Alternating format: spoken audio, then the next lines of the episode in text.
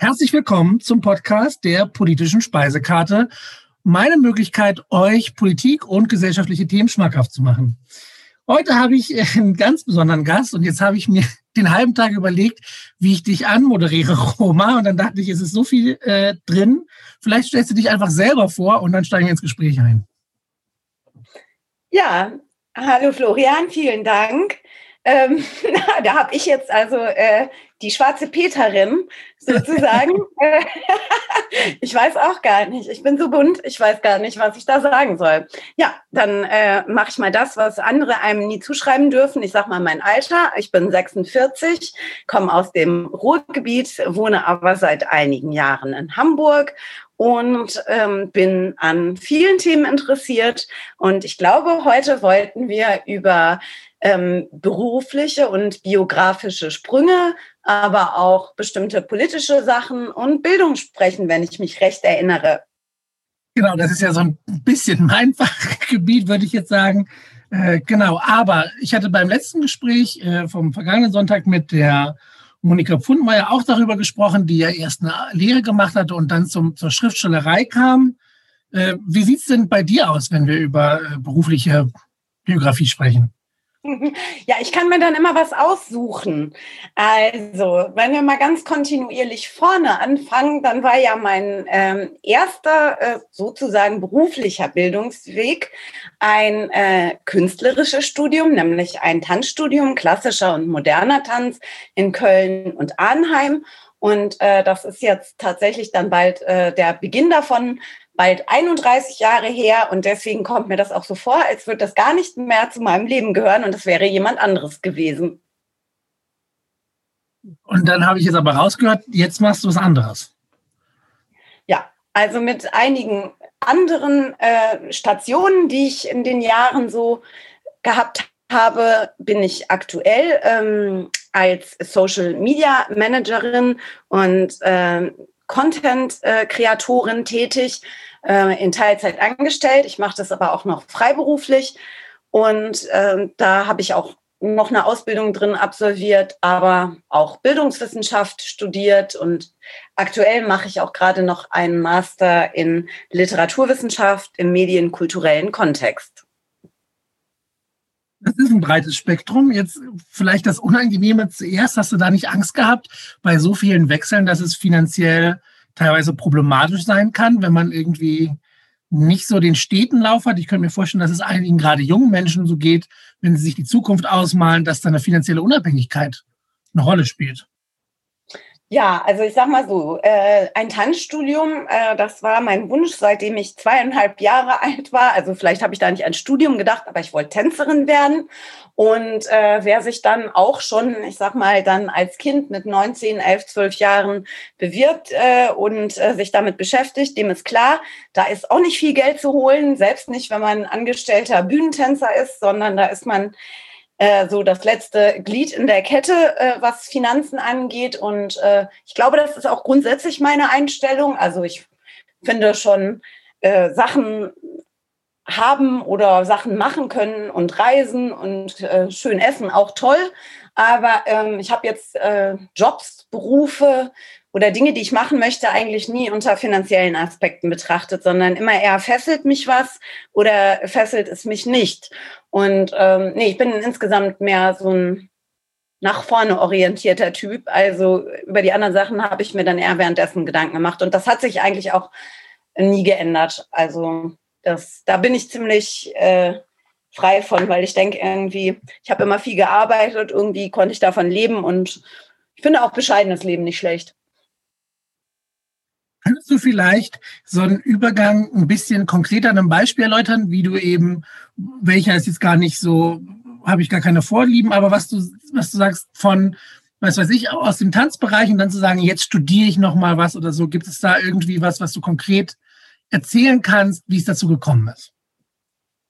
Hm, ja, aber da würde ich trotzdem eine andere Situation nehmen. Und äh, zwar, also äh, ich habe dann auch nach dem Tanzstudium noch äh, Abitur gemacht und dann verschiedene andere Sachen gelernt, aber vor allen Dingen auch gearbeitet in der, im Eventbereich, aber auch bei der Deutschen Entwicklungsbank und ähm, danach dann nochmal bei einer Agentur für medizinische Kongresse und wollte aber gerne mich auch noch weiter fortbilden.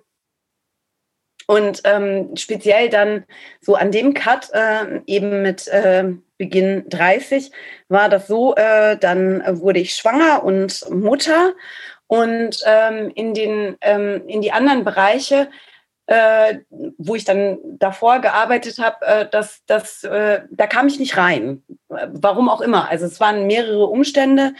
Und dann ergab sich glücklicherweise, dass ich auch schon nebenher mit äh, Textil- und Kunsthandwerk angefangen hatte und habe mich dann selbstständig gemacht mit historischem Textil- und Kunstwerk und äh, äh, Kunsthandwerk und hatte da dann auch von 2003 erst so ein bisschen Vorbereitung bis fünf. 2005 bin ich auch Mutter geworden, habe mich dann äh, fest und Vollzeit dafür entschieden und das Gewerbe hatte ich auch bis Ende 2020 und äh, habe nebenher dann auch bin ich noch ähm, eingestiegen in eine äh, GBR ähm, mit äh, Gastro. Gastro habe ich nebenher auch seit meinem 15. Lebensjahr immer gemacht und ähm, diese beiden Selbstständigkeiten habe ich dann halt insgesamt viele Jahre auch ausgeübt. Die haben sich so ergeben. Äh, und da hat immer, ja, eigentlich, das, das waren so Mosaiksteine. Ich habe das gesehen, mich hat das begeistert. Ich habe mich dann da immer sehr stark eingearbeitet, sehr viel fortgebildet, sehr, sehr, super viel gearbeitet, auch mit Kind. Und äh, die Social-Media-Sachen habe ich dann eigentlich schon ähm, dabei parallel entdeckt, weil ich die auch für die eigenen Selbstständigkeiten brauchte und habe dann immer mal spaßeshalber auch für andere Accounts mit aufgebaut und ähm, als letztes Jahr dann halt Covid kam und die beiden anderen Tätigkeiten, die mit Kursen, aber eben auch Veranstaltungen und Verkauf auf Veranstaltungen zusammenhingen, völlig einbrachen. Äh, und ich nebenher auch noch ein, äh, im Prinzip da, wo ich jetzt fest angestellt bin, auch schon äh, nebenher gearbeitet habe, habe ich dann gedacht, okay, das festige ich jetzt auch nochmal mit einer Ausbildung und ähm, habe auch einen Job fest angeboten bekommen dann und habe gedacht, okay, dann ändere ich das halt nochmal. Wenn wir bei dem Thema sind, vielleicht können wir da kurz drauf einsteigen. Du hast gesagt, du arbeitest jetzt ja beruflich mit äh, Social Media Bereich. Wir haben uns über Twitter kennengelernt. Jetzt sind wir ja aber durchaus auch äh, im Wissen, dass das auch Nachteile mit sich bringt. Magst du vielleicht ein bisschen darüber erzählen, wie du die sozialen Medien in unserer modernen Gesellschaft wahrnimmst? Ja, also ähm, ich finde nach wie vor das Internet und äh, Social Media auch äh, äh großartig. Also äh, und auch durchaus, im, ich habe es kennengelernt, das Internet, das Neuland äh, schon äh, vor langen Jahren so. Es ist halt äh, Ende oder Mitte der 90er eigentlich dann auch schon an Universitäten Accounts gab. Und tatsächlich habe ich es für den Wissenschaftsbereich damals auch entdeckt. Und äh, wie man halt zum Beispiel äh, wissenschaftliche Suche darüber absolviert, obwohl sich dann Seiten aus Frankreich halt jahrelang erstmal auf, ach, nicht jahrelang, aber stundenlang aufbauten, besonders äh, von französischen Bibliotheken und ähm, habe mich immer dafür interessiert. Ich habe damals schon äh, dann Ende der 90er, Anfang der 2000er ein österreichisches Literaturforum äh, moderiert äh, im Netz auf einer Seite und ähm, ja, ich finde es vor allem toll, dass es natürlich da auch ähm, noch noch gesellschaftliche Entwicklungen braucht. Also dass äh, gegen Hate Speech äh, oder dass nicht alles komplett unreguliert bleiben kann, ist für mich äh, klar. Da bin ich manchmal auch sehr unglücklich drüber, aber ich finde, die, die Vorteile überwiegen, weil man kann mit allen möglichen Leuten äh, kommunizieren und man kann Leute finden, die man niemals treffen würde, wenn man kein Internet hätte ich kann das sehr gut nachvollziehen. Also ich bin da, das ist, es war halt sehr überwältigend gerade zu Beginn, aber ich glaube echt, dass da sehr viele Vorteile drin liegen. Vorher würde ich aber gerne wissen, ich hatte den Beauftragten für Antisemitismus aus Baden-Württemberg auch im Gespräch und da habe ich ihn gefragt, jetzt würde ich es gerne von dir wissen, wie gehst du damit um, wenn du online jemanden triffst, der ja letztlich nicht diskussionsbereit ist, sondern mit, mit Beleidigung oder ähnliches arbeitet. Blockst du die einfach oder was passiert dann? Hat sich verändert über die Jahre. Also ich bin da ähm, in dem Bereich, also speziell jetzt auf Twitter, ich habe schon länger ein Konto, aber in dem Bereich ähm, äh, und im Bildungsbereich auf Twitter seit 2013 aktiv. Und ich habe früher vom Grundsatztyp bin ich jemand, ich war auch immer jemand, ich fand schon, dass man diskutieren muss, nicht abwerten muss und auch äh, viel Verständnis äh, grundsätzlich für andere aufbringen muss. Ähm, und ähm, also bis zu einem gewissen Punkt. Also auch damals schon bis zu einem gewissen Punkt. Also was Straftatbestand hat oder äh, richtige Hetze ist auch damals nicht. Aber wenn ihr Sachen äh, äh, latent äh, vielleicht zum Beispiel antisemitisch sind oder so, dann hätte ich äh, versucht, die Leute einzuholen. Ist mir sicherlich auch zwei, dreimal in meinem Leben gelungen. Äh, wenig aber im Netz, mehr im tatsächlichen Leben, wenn man die Leute kennt. Ähm, das ist aber ja sozialpsychologisch auch einfach nachzuvollziehen. Und ansonsten, ich bin da radikaler geworden in der Hinsicht. Und ähm, ich bin auch sehr unterschiedlich auf meinen privaten Accounts unterwegs an sich bedeutet mir höflicher, respektvoller Umgang schon sehr viel. Auf Twitter bin ich aber auch sehr scharf inzwischen geworden und ähm, da blocke ich auch zum Teil. Und die Leute, die wirklich aus einer gezielt organisierten äh, Rassismus, Antisemitismus, Antiziganismus, äh, Hate Speech-Ecke kommen, die äh, würde ich äh, blocken. Äh, die kriegen keine Aufmerksamkeit. Äh, ich hingegen versuche andere aufmerksam zu machen. Ich melde die. Ich, äh, wenn es Straftatbestände hat, äh, zeige ich die an. Und äh, da ist absolut äh, kein Fußbreit dem Faschismus. Ich habe das auch letztens äh, ja, drüber nachgedacht. Es ist halt schwierig, ne? wie du sagst, man möchte irgendwie offen sein, man, man möchte ja auch, äh, wir haben ja auch nicht diesen ultimativen Wahrheitsanspruch. Nichts von dem, was wir sagen, ist irgendwie die Patentlösung und man möchte sich weiterentwickeln. Aber wenn es eben zu krass wird, dann, dann geht's halt nicht. Irgendwo ist dieser Punkt erreicht, ob das jetzt eben extreme Fälle im Ausland sind oder hier, das, das geht halt nicht. Wenn wir es ins Positive mal umkehren, äh, vielleicht erzählst du uns eine schöne Anekdote von jemandem oder etwas, was du über Social Network kennengelernt hast, was eben funktioniert hat, das, das zu vertreiben über diese ja, sozialen Kanäle. Ja, also ähm, erstmal sowieso, ähm, tatsächlich habe ich äh, fantastische Leute ähm, in all den Jahren äh, getroffen und zwar auch im wirklichen Leben dann hinterher irgendwann ähm, über ähm, ja, äh, Social Media oder sogar den Kampf gegen, äh, gegen Rassismus. Ähm, und äh, auch mein jetziger Lebensgefährte, den habe ich im gemeinsamen Kampf gegen Hate Speech kennengelernt äh, übers Netz. Und ähm, also das wären für mich die absolut positiven Momente. Ähm, ich finde ganz toll, dass es, ähm, dass ich mich selber auch dadurch weiterentwickle, dass ja auch völlig Fremde einem selber manchmal auch Kritik äh, mitteilen oder aber auch mitteilen, wenn man ähm, auch über Sachen nicht informiert ist. Wenn wir jetzt mal da ähm, ein bisschen von von dem äh, Rassismus-Thema wegkommen, aber zum, also, äh, zum Thema zum Beispiel Gender, das ja auch mal sehr heiß diskutiert wird, welche ähm, gendergerechte Sprache man verwendet. Da habe ich mich sehr früh mit auseinandergesetzt, aber äh, sowas ist ja auch nicht, fängt irgendwann an und ist dann beendet, sondern das entwickelt sich ja auch und dann melden sich ja immer mehr Leute, die auch betroffen sind. Äh, zum Beispiel dass sie sich ausgelassen fühlen und teilen einem mit, was ihnen lieber ist. Und ich habe das deswegen immer mal wieder angepasst und würde das auch immer weiter anpassen. Und ähm, dass man überhaupt von den Leuten was hört oder äh, Menschen mit ähm, bestimmten ähm, Behinderungen, mit bestimmten Stigma ähm, oder die besonderen Vorurteilen ausgesetzt worden sind, dass sie ihre Geschichte schildern.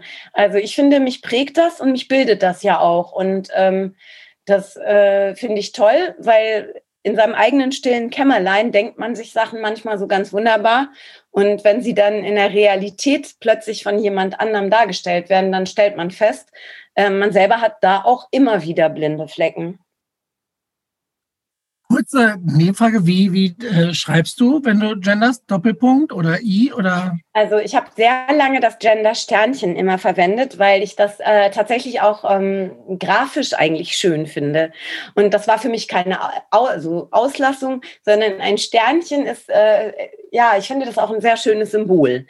Und äh, dann hat mich aber tatsächlich jemand darauf aufmerksam gemacht, wenn ähm, jetzt äh, Leute, die äh, zum Beispiel Sehbehinderungen haben, ähm, also Text ähm, in, äh, in Sprache umgewandelt äh, werden muss und Programme dafür verwenden, äh, dieser Glottal Stop ähm, von nicht zu lesen ist. Also das Sternchen von einigen Programmen dann nicht sprachlich erfasst werden kann und dass das eben mit der äh, Lösung des Doppelpunktes besser erfasst wird. Ich habe mich dann ähm, diesbezüglich eher umgestellt. Ich nutze das nicht hundertprozentig. Manchmal äh, wähle ich es in einem bestimmten Kontext auch anders. Ich benutze sowieso, ich versuche viele genderneutrale äh, äh, Verwendungen auch zu nutzen. Manchmal schreibe ich auch alles aus.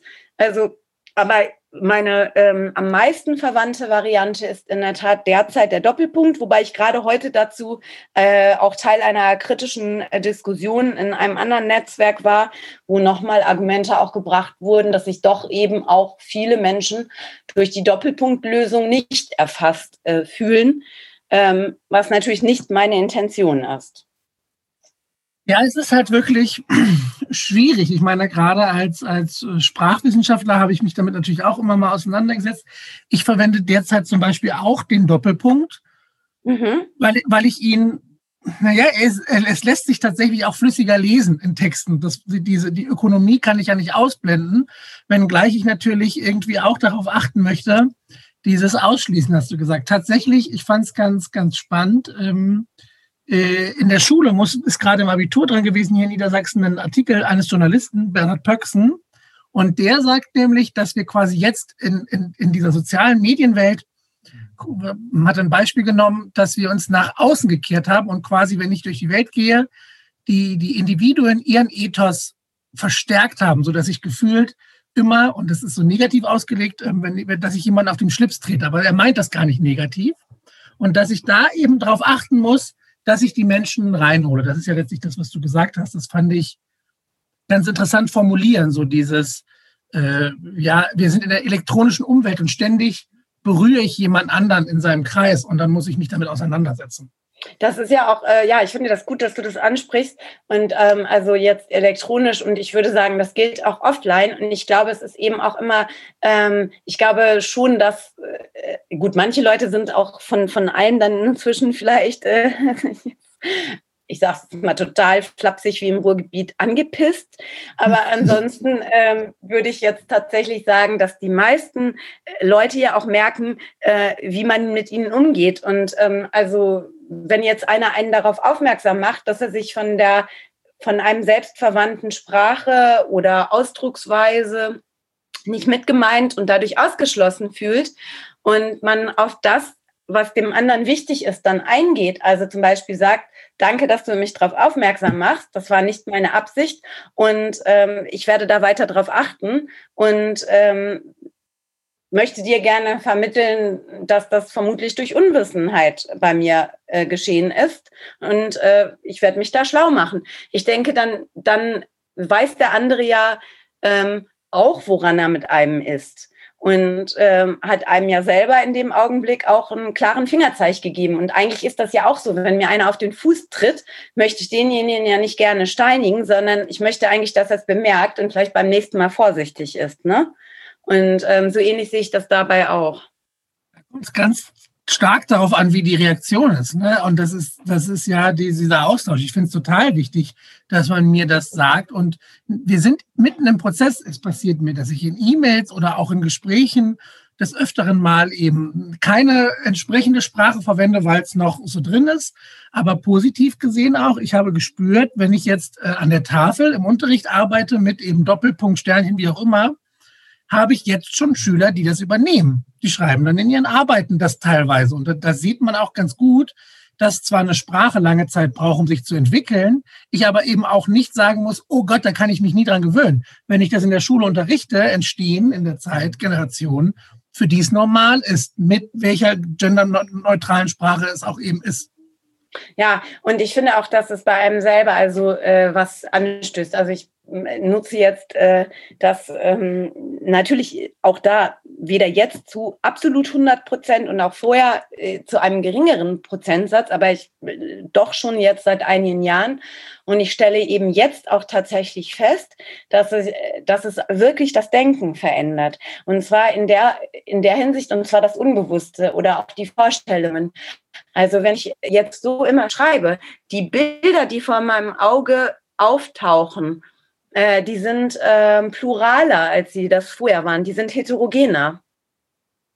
Und ähm, also ich, ich, ich denke, diese Leute, die man vorher eben mit dem, mit dem Maskulinum eben dahinter gar nicht gesehen hat, die denke ich jetzt auch tatsächlich eher mit. Ich, ich weiß, was du meinst, ne? Dieses, es ist auf der, auf der Seite so, so ein Miteinander auseinandersetzen, aber Sprache hat eben diese Bedeutung. Wir sehen das ja auch immer mal auf Twitter. Äh, und es ist dann eben zum Beispiel auch nicht unsere Entscheidung. Wenn ich etwas sage und dadurch fühlt sich jemand verletzt, dann kann ich nicht sagen, nee, da kannst du dich jetzt nicht verletzt fühlen, sondern es ist ja deren äh, Wahrnehmung. Und dann muss ich zumindest darauf eingehen. Und das ist überfordernd teilweise und schwierig und so weiter. Aber ich denke einfach, wenn wir auf einer moralischen Ebene argumentieren, muss es halt sein. Ich möchte, ich möchte in meiner Individualität respektiert werden. Und dann habe ich auch die individuellen Aspekte des anderen zu respektieren. Ja, ich denke auch. Und wie gesagt, also das eine ist natürlich der Diskurs, der auf bestimmten Ebenen darüber läuft.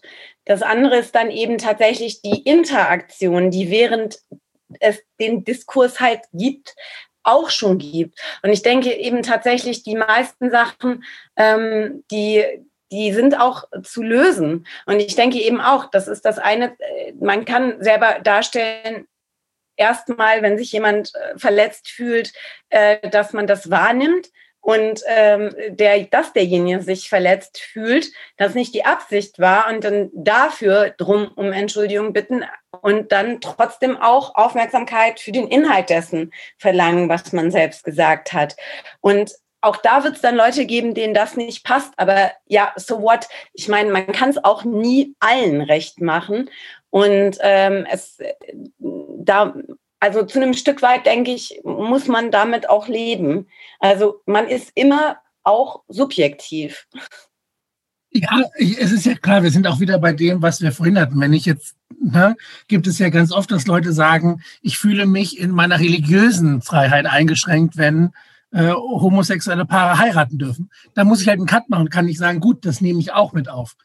Schließlich hat diese Person ja auch dadurch keine Nachteile. Ne? Es geht jetzt nicht darum, dass die beeinflusst werden. Aber das heißt, du hast vollkommen recht, ich kann alle bedenken, aber ich muss halt trotzdem Abstriche machen, worauf ich eingehen kann und was möglicherweise überzogen ist oder eben einfach schlicht nicht in Ordnung, sich, sich da so zu präsentieren. Ja, und das ist ja auch immer noch, also was man selber für seinen eigenen Lebensweg aussucht äh, als, als äh, Partnerschaft oder auch Religion und so weiter, ist ja immer eine äh, persönliche Entscheidung. Und dass man mit, mit, sagen wir mal, da es ja widerstreitende Lebensentwürfe oder Modelle gibt, wird man ja nie zu allen zugleich die gleiche Einstellung haben. Aber es gibt so etwas wie, so würde ich mich für mich nicht entscheiden, aber ich akzeptiere, respektiere und toleriere die Entscheidungen anderer, wenn diese für sich getroffen sind und die anderen nicht verletzen. Und äh, meines Erachtens kommt der, der wirklich problematische Raum ähm, an der Schnittmenge, an der eben zum Beispiel dann der eigene Entwurf tatsächlich auch andere schädigt. Ja, ja, na klar, dann irgendwie ist, ist es problematisch. Ich würde jetzt gerne noch den, den Übergriff schaffen. Ich hatte ja den, den Journalisten Perksen angesprochen der eben davon sprach, dass wir da äh, sensibler mit der Umwelt umgehen müssen. Seine Idee nennt er quasi eine redaktionelle Gesellschaft. Das bedeutet, er erwartet, dass die Menschen sich den, den Normen und Qualitäten eines Journalisten annähern. Im Sinne von, dass sie quasi ne, recherchieren und sich bewusst machen, was zählt und so weiter, um eben äh, das, naja, dass jeder ausgerüstet ist, quasi mit den anderen umzugehen. So. Und eine seiner Ideen ist eben auch ein Ansatz in der Schule. Da verlangt er zum Beispiel, dass ein neues Schulfach eingeführt wird, in dem man sich mit Medien auseinandersetzt und eben nicht Informatik, sondern wie, wie reagiere ich auf Nachrichten und, und wie kann ich mich selbst darstellen, Empirie. Also Medienkompetenz, Medienpädagogik, Mediendidaktik, so in der Form. Genau, also, ne? er hat das nicht ganz mit einem Namen benannt, aber er würde genau das alles mit reinziehen. Auch, dass ich okay ne, quasi so, so mit ja, Firmen, die da sind, umgehe, dass ich verstehe, was für Algorithmen eigentlich hinter sowas wie Instagram stecken und ja. eben auch weiß, wie ich mich präsentieren kann, was noch in Ordnung ist. Mhm. Ja, perfekt. Also ich bin dabei. Also sowohl bei dem Fach als bei der redaktionellen Gesellschaft. Ich glaube, ich bin sowieso, ich äh, liebe ja recherchieren, ich liebe auch archivieren, das auch schon seit Kindertagen und äh, Quellen äh, prüfen und äh, immer mal wieder feststellen, wenn man etwas intensiv untersucht hat, man lag selber total falsch. Ist immer wieder frustrierend macht dann beim nächsten Mal Spaß, noch akribischer zu sein. Also sozusagen, ja. Und ich glaube, das würde viel helfen. Ich glaube tatsächlich, und ich finde das einen spannenden Begriff, eine redaktionelle Gesellschaft. Aber ähm, das hat ja auch sehr viel mit Ernsthaftigkeit zu tun. Also erstmal nicht sofort urteilen, ähm, sondern sich erstmal einen Überblick äh, beschaffen, intensiv auseinandersetzen. Und ich glaube, manche Streitigkeit, ähm, die käme dann gar nicht erst zustande, weil man erst gucken würde und dann sich äußern würde. Das ist es halt. Ne? Ich, ich müsste mich in einem Dauerzustand der Recherche, der Arbeit befinden, was anstrengend ist, aber möglicherweise Konflikte vermeiden kann. Und so würde ich gerne den Übergang machen. Jetzt, äh, wenn du sagst, okay, das kannst du nachvollziehen, erzähl doch mal mehr von der Idee, wie du dir Schule vorstellst? Weil wir hatten es ja zu Beginn angesprochen, du hast auch einen Abschluss in Bildungswissenschaften. Beschreib mir das doch mal, wie du dir das vorstellst. Ideale Schule, Traumschule. Ja, da fragst du ja die absolute Schulhasserin. Ha, ich kann das mal sagen öffentlich. Also, ähm, und zwar meine ich damit das System. Ich stelle Pro und, äh, Protokollprotest äh, ein und jetzt darfst du was sagen. ja, genau, das wird rausgeschnitten, piep. Ähm, nein, also, ähm, oder sagen wir so, ich fand immer Schule schrecklich, Bildung toll. Und ähm, das als Kind und das ist auch jetzt als äh, schon fortgeschrittene Erwachsene nicht anders. Ähm, was stelle ich mir anders vor? Also erstmal ähm, glaube ich tatsächlich, dass es ähm, Ansätze anderer Länder gibt, äh, in, in nicht einen einzigen, der dann das einzig Heilversprechende ist, aber ähm, Ansätze aus verschiedenen ähm, Ländern und Kulturen, die ähm, Aspekte haben, wo ich gerne sagen würde, wir könnten ein bisschen mehr woanders schauen. Wo gibt es Best-Practice-Beispiele und können wir davon nicht auch was übernehmen? Und ähm, dann sind es, im Prinzip ist es, in dem System sind es verschiedene Aspekte, die für mich schief laufen. Erstmal diese bürokratische Verwaltung von Schule, dann dieses letztliche, dieses hierarchische Machtsystem, dann, dass im Prinzip man, bis man zum Beispiel, also auf der einen Seite Lehrer geworden ist, extrem viel Kontrolle hatte und plötzlich hat man sehr wenig, wenn man alleine da steht mit äh, 27 Leuten, wenn man nicht gerade Revision äh, hat. Äh, was ich auch schon im System bedenklich finde, zum Beispiel ganz grundsätzlich, dann ist, äh, tut es mir aber auch äh, auf der anderen Seite leid, wenn Menschen ihr, sozusagen eigentlich dafür brennen, anderen Bildung zu vermitteln und gleichzeitig dabei selber zerrieben werden, weil der Beruf äh, des Lehrers nicht angesehen ist. Ähm, das kann auch für mich schon nicht funktionieren. Ähm, und also dann, na, dieser Aspekt dann, dann konkret, bei konkreten Sachen, wie viel Mobbing in der Schule passiert, wie viel weggeguckt wird. Ähm, natürlich kann das nicht alles der Lehrer leisten, aber da ist eben auch Schule einfach falsch. Also wo jetzt die ganze Zeit argumentiert wird, oh Gott, wenn die Kinder da nicht hingehen, haben die alle äh, große Schäden zu, be äh, zu befürchten. Das finde ich bildungswissenschaftlich, psychologisch und auch soziologisch Quatsch. Ähm, würde aber zu weit führen. Aber ein Aspekt ist da zum Beispiel mal, dass dann immer gesagt wird, ja, die Kinder in den Familien, die dort äh, halt äh, zum Beispiel misshandelt, missbraucht und so weiter werden, naja, das kommt auch selten raus, wenn Präsenzpflicht ist. Und ähm, wenn dann ein Lehrer mal weiter meldet, dann ist das nächste Problem beim Jugendamt. Aber natürlich sind die Schulen auch falsch ausgestattet und es ist auch nicht nur der Lehrer. Es ist auch schon die Leitung in der Schule, es ist die Kultusminister, dann der Föderalismus, den sehe ich, den fand ich nach dem Zweiten Weltkrieg absolut verständlich und auch richtig. Aber ich finde ihn im 21. Jahrhundert in dieser Pandemie zum Beispiel nicht mehr passend, weil diese Vereinzelung, man will auf der einen Seite global sein und dann macht quasi jedes Kuhdorf was anderes. Das geht für mich alles nicht zusammen. Also das sind ganz viele Aspekte und ähm, ich war immer sehr lange, aber trotzdem eigentlich ein Fan äh, davon, dass es Schulpflicht gibt, weil es sonst so einfach ist, dass, dass manche aus diesem System verschwinden und denen das nicht gut tut. Aber auch damit hadere ich inzwischen. Ähm, das ist äh, ein sehr komplexes Thema, wo ich zu jedem einzelnen Punkt was sagen könnte. Aber was sagst du denn äh, als Lehrer dazu?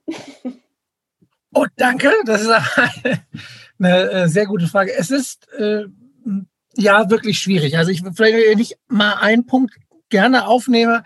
Es ist dieses, äh, ja, ich will nicht Panikmache sagen, weil das immer so missbraucht wird, aber eben diese Angst, die umgeht, dass Schüler, die jetzt zu Hause sind, dass die verdummen, dass da nichts gelernt wird und so weiter. Das ist, halte ich schon für, für problematisch.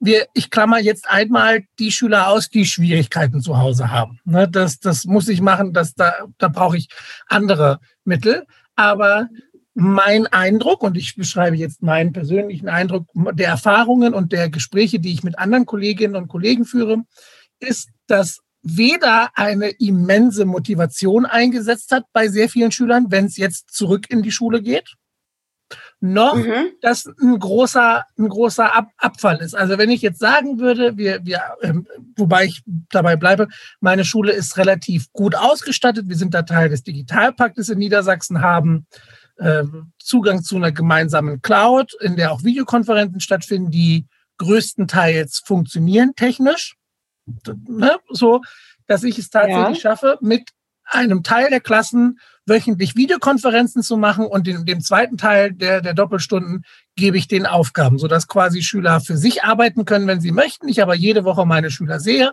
und mit denen spreche und Ergebnisse gemeinsam vergleiche. Äh, es kommt ein Stück auf die Klasse an, aber insgesamt nehme ich das wahr, dass die sehr guten, fleißigen Schüler auch jetzt gut und fleißig sind und Ergebnisse bringen, auch wenn ich sie weniger begleite, denn ich bin nun mal nicht 90 Minuten oder zweimal 90 Minuten ansprechbar. Und dass es sonst Schüler sind, die jetzt Schwierigkeiten haben, sich, ich sage mal, zu organisieren oder zu motivieren, dass das auch Schüler sind, die sonst im Präsenzunterricht Schwierigkeiten haben. So dass dieses, oh mein Gott, das fällt jetzt alles raus und wie katastrophal, dass ich das so nicht wahrnehmen kann in meiner Sache und dass ich deswegen ein Stück weit fast Angst habe, dass die Schüler halt da so verfallen. Ich habe den letztens meiner eigenen Klasse erklärt, Leute, ihr müsst keine Angst haben. Ihr, ihr werdet nicht arbeitslos später oder ihr verpasst so viel, dass ihr ausgelacht werdet. Diese Gefahr besteht nicht. Damit die ein bisschen ruhiger sind und nicht sich quasi verrückt machen mit, ich muss noch was lernen, noch mehr tun und so weiter.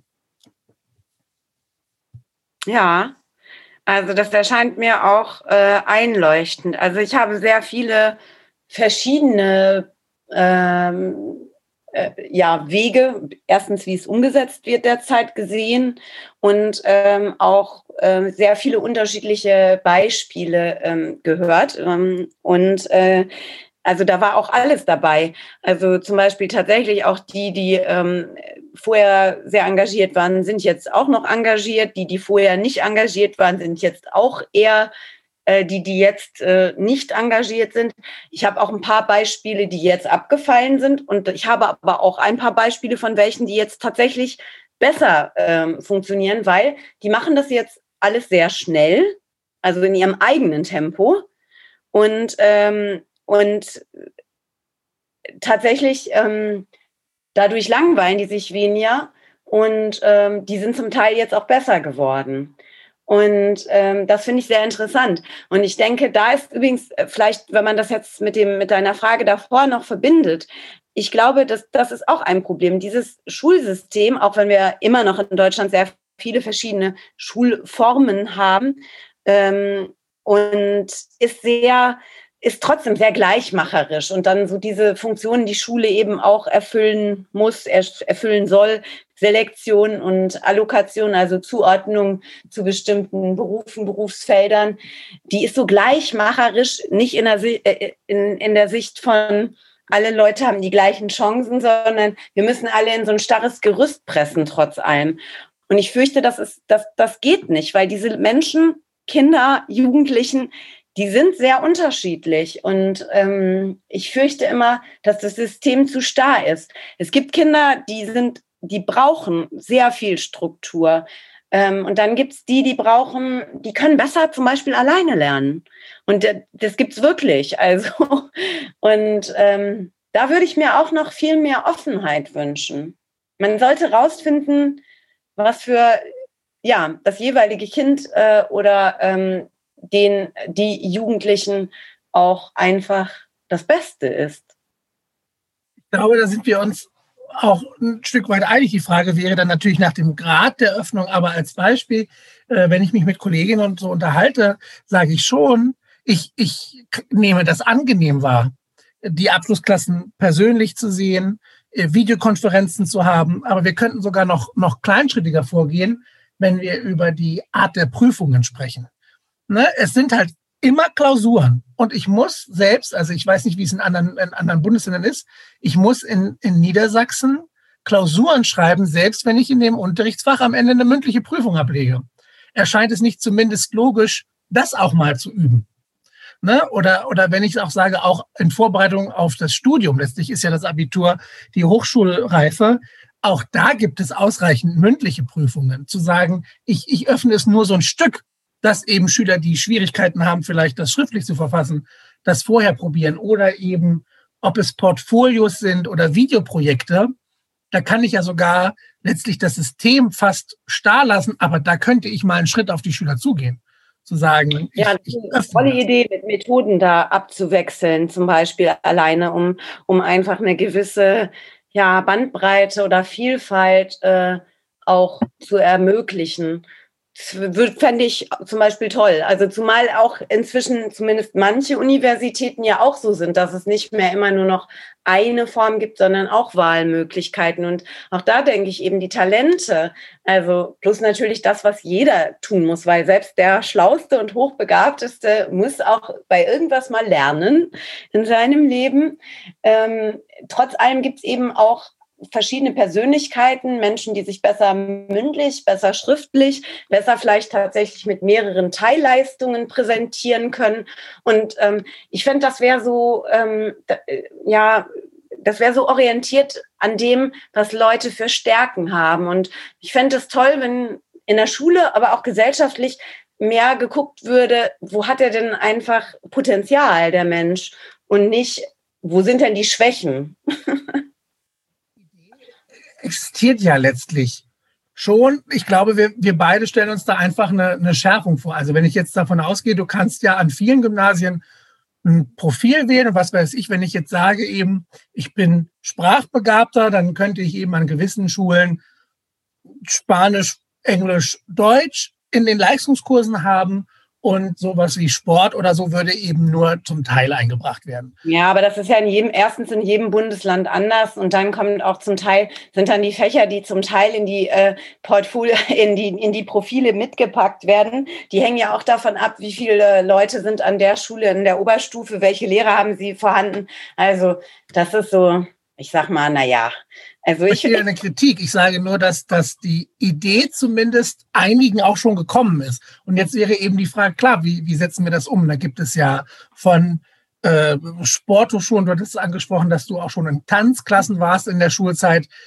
Und da müsste irgendwie das ausgeschafft werden. Wenn ich mit meinen Schülern spreche, die sagen ganz oft, dass sie sich auch früher das wünschen. Und dann sage ich immer, na ja, es ist halt schwierig, ich kann auch kaum von einem Elfjährigen erwarten, dass der schon weiß, was er macht. Und dann kann ich ihn auch nicht reinstecken. Aber dieser, dieser Bedarf ist halt da. Und wenn wir jetzt eben auf, auf diesen Schienen sind, auch auf psychologischer Ebene, wenn wir davon ausgehen, dass es eine künstlerische Intelligenz gibt und eine emotionale, dass sich dann eben das verstärken kann, dass die da eben doch, ja, das Schulsystem äh, individualisiert wird, aber eben nicht, davon würde ich, das würde ich gerne noch ansprechen. Ich finde die Idee, dass man vieles kennenlernt, schon auch sinnvoll. Also selbst wenn ich jetzt ein exzellenter äh, Schüler bin im Schreiben und, und Lesen, dann sollte ich trotzdem gewisse mathematische Grundkenntnisse haben. Also oh, muss ja, das, natürlich. Ne, es muss irgendwie ein allgemeines Zeugnis bleiben, aber vielleicht kann ich auf die individuellen Stärken noch ja, effizienter eingehen, vielleicht sogar. Ja, da würde ich absolut mitgehen. Also äh, das war jetzt auch kein Plädoyer äh, dafür, dass dann Fächer abgeschafft werden sollten. Aber äh, manch, und klar, breit aufgestellt ist immer gut. Äh, außerdem weiß man wieder mit elf, aber manchmal auch mit 18 noch nicht, äh, ob man nicht 20 Jahre später in einem anderen Bereich plötzlich entdeckt, hey, der macht auch Spaß und da habe ich auch Talente und hat das nie gewusst. Ich würde es eher sehen im Sinne von, ähm, ja, wirklich gute Angebote haben und ähm, also ich glaube, in letzter Konsequenz muss auch die Qualität äh, oft betrachtet werden. Also da muss ich schon auch, und da gehe ich dann doch auch mal mit den Personen selbst ins Gericht, äh, die äh, dort lehrend äh, in der Bundesrepublik verteilt äh, tätig sind. Also es, äh, gerade jetzt, was zum Beispiel Medien angeht oder auch die Nutzung von, ähm, ich würde mal sagen, zeitgenössischen Unterricht. Und wenn man da zum Teil die doch wahnsinnigen ähm, auch Vorbehalte von ähm, nicht nur, aber auch älterem Lehrpersonal, aber auch von jüngeren zum Teil gegen äh, moderne Kommunikationsmittel, äh, Handynutzung und so weiter äh, in den letzten Jahren sieht. Also zum Teil noch wirklich auch äh, selbst jetzt, aber äh, zumindest auch noch bis zu Beginn von Covid und die sich dann immer so merkwürdige ExpertInnen äh, geholt haben, wie zum Beispiel Herrn Hüter oder Herrn Spitzer, die ja nun beide letztlich eigentlich äh, mit Bildung nicht so viel zu tun haben, aber das zu ihrem populistischen Thema gemacht haben, um damit Bücher schreiben zu können oder merkwürdige Fernsehformate zu speisen. Und die dann so stark die Gesellschaft ideologisch geimpft haben, dass Kinder bloß keine Smartphones haben und so weiter,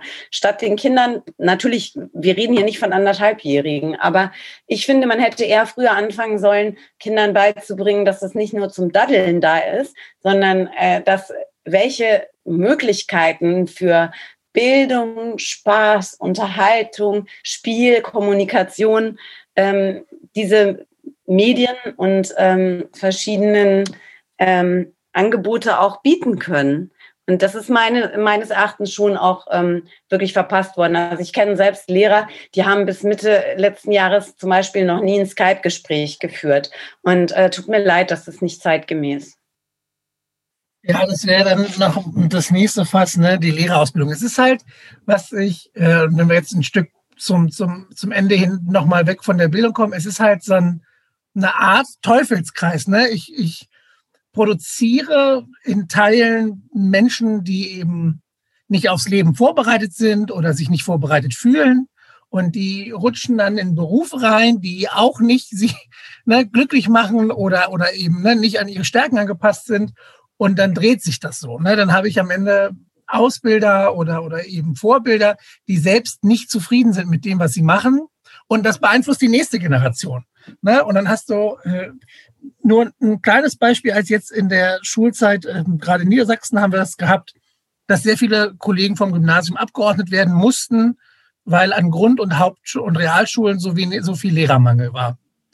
Da habe ich teilweise Schüler jetzt, die haben irgendwie gefühlt in zwei Jahren Grundschule und in den ersten Jahren auf der Realschule keine Real- und Grundschullehrer gehabt, sondern wurden ein Stück weit fachfremd unterrichtet, dass das nicht das Ziel bringen kann, was irgendwie eine, ja, du hattest das äh, bei unserem Vorgespräch gesagt, eine gemeinwohlorientierte soziale Gesellschaft entstehen lässt, ist ja klar, wenn mein, meine Bildung schon zu kurz kommt in Teilen.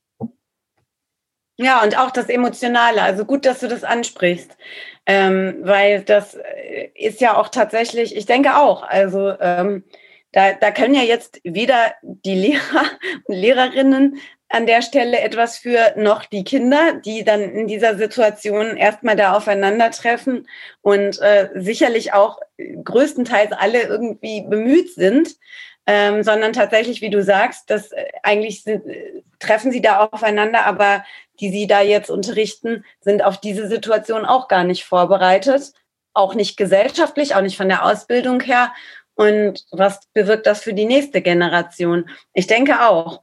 Und gerade jetzt für den Grundschulbereich und eben vorher auch schon für die Kindertagesstätten, ähm, Kindergärten oder auch eben tatsächlich insgesamt für die frühkindliche Bildung. Wo fängt man an? Wo hört man auf? Also ähm, wer muss sich zuerst bewegen?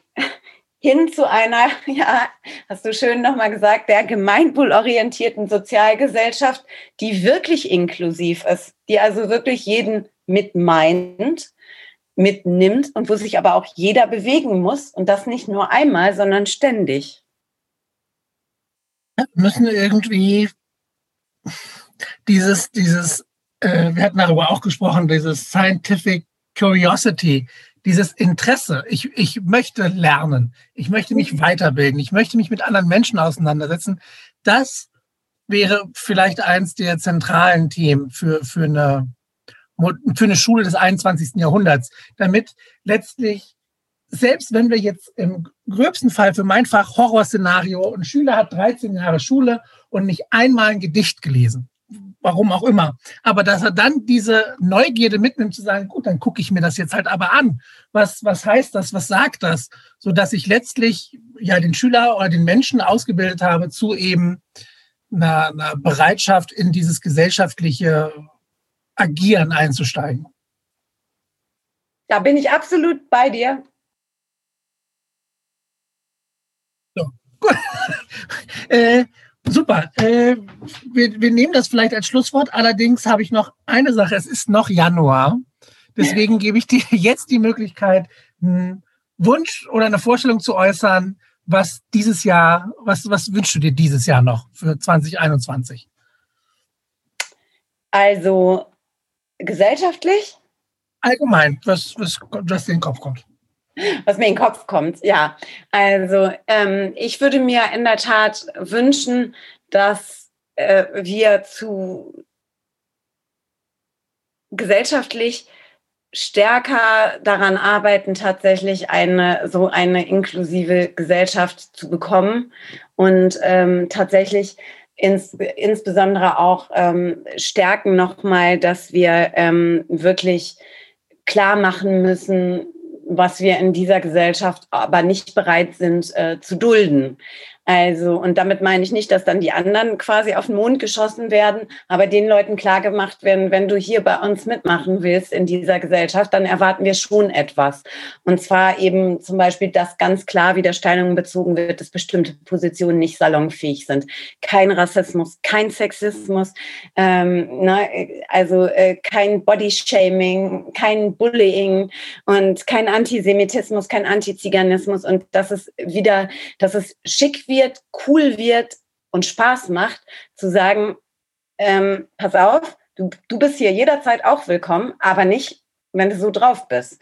Und dass sich die Leute trauen, dem wieder mehr gegenüber ähm, zu treten, weil ich finde, es hat sich doch in den letzten Jahren, also seit 2015 äh, auf jeden Fall, aber vielleicht schon eher zu stark dahin verschoben, dass Positionen öffentlich wieder äh, auch salonfähig gemacht werden, ähm, die in der Form für mich absolut nicht in Ordnung sind. Und das ist, was ich mir für dieses Jahr wünsche, ist aber auch eine Mammutaufgabe.